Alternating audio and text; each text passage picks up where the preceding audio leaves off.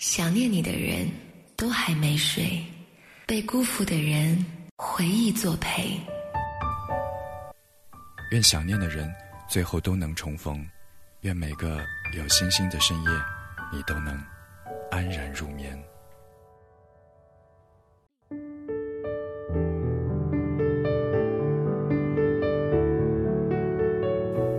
今天的想念电台要和你分享的是一位叫做蓝宝的朋友的来信。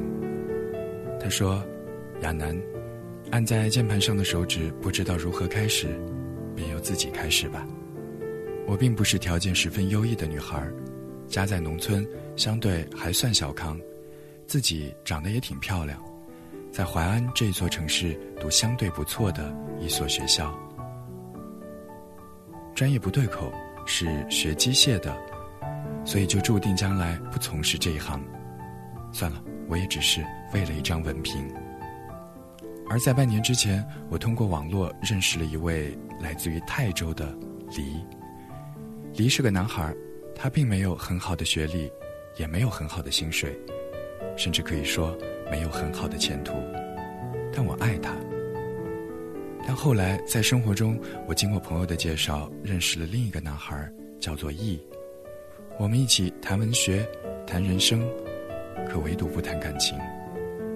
其实我明白，我们之间不可能有真正的友谊，必定感情是有关爱情的。而从他的眼睛和他的语气当中可以知道，他也喜欢我，但我们彼此都闭口不提。后来，我和网络上的黎很没有原因的闹了很深的矛盾，只是谁也不联系谁，就没有说分手。而在这个时候，我和生活中的易也有了发展的迹象。他没有出乎我的意料，心里是喜欢我的，而我们也算得上是门当户对，这是事实。可是，黎又出现了，他是捏准我还爱他。又告诉我他的父母在闹离婚，于是我相信了他，因为觉得这个世界上不会有人不孝到用自己的父母的婚姻作为筹码去取得别人的同情。我很想陪他走过这一段路。朋友对我说：“如果他爱你，就一定不会告诉你这件事儿，这只能说明他在利用你。”亚楠，他真的是在利用我吗？我值得他这样做吗？E 在苏州有稳定的工作，只要一般女人可能都知道应该选择 E，尤其对于我这样没有任何家庭背景的女孩来说，她至少可以让我少奋斗很多年。我相信，没有爱情的婚姻也许不会幸福，没有物质的爱情一定不会幸福。何况，我觉得爱情可以培养。我的心已经偏向了 E。但是对于网络上的离，也没有办法做到很潇洒的手放开。我不想做一个脚踏两条船的女孩，亚楠，我该怎么办呢？署名蓝宝的这位女孩，你好，我是蒋亚楠。其实我自己就常常在想一个问题：人和人之间的距离究竟可以靠得多近，又可以离得多远呢？如果心靠得近，天涯若比邻。但是如果彼此之间的心离得很远，两个人在一起，也真的是活受煎熬。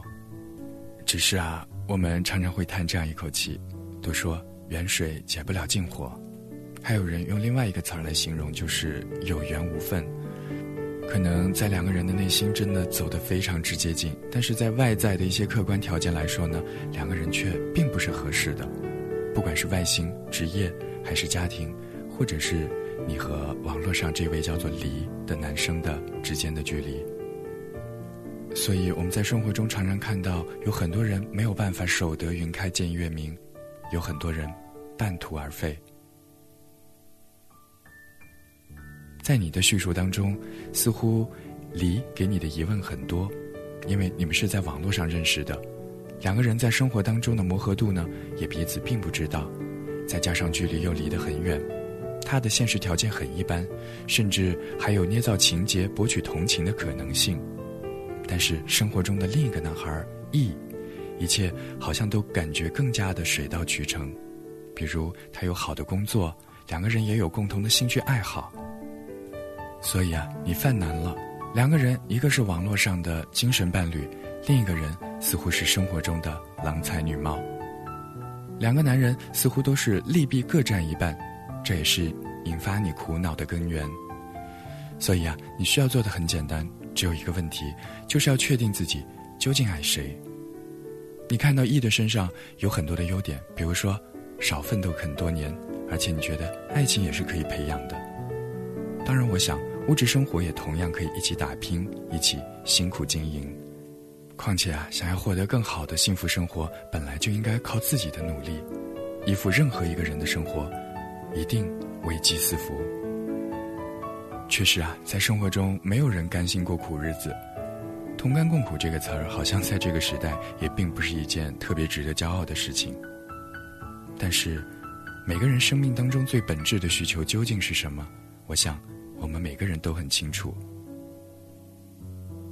所以，找各种方式去证明在义和离这两个男人之间，你究竟爱谁，然后再去做决定，再去做选择吧。不必一味的妖魔网络感情的不靠谱，也不必听信别人太多所谓的推心置腹，更不要把目前生活中的一些物质情况当成是衡量你决定的全部基础和条件。要知道，两个人真心相爱、幸福相守，一起打拼、努力经营、共同珍惜，再苦的日子都是可以熬过去，再苦的日子都是能够好起来。你有没有读过一首诗呢？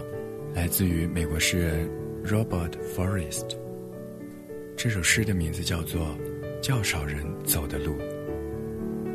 树林里有两条路，我选择了较少人走的路，这就造成了所有的差异。一条荆棘丛生但貌似未来无比甜美的路，而另一条平坦从容但未来风险各有一半的路。怎样选择，其实都有赌的成分在里头。你要我给你建议和决定，我觉得你只要记住这句话，选择就会变得轻松很多。那就是：生活独立，善待爱情。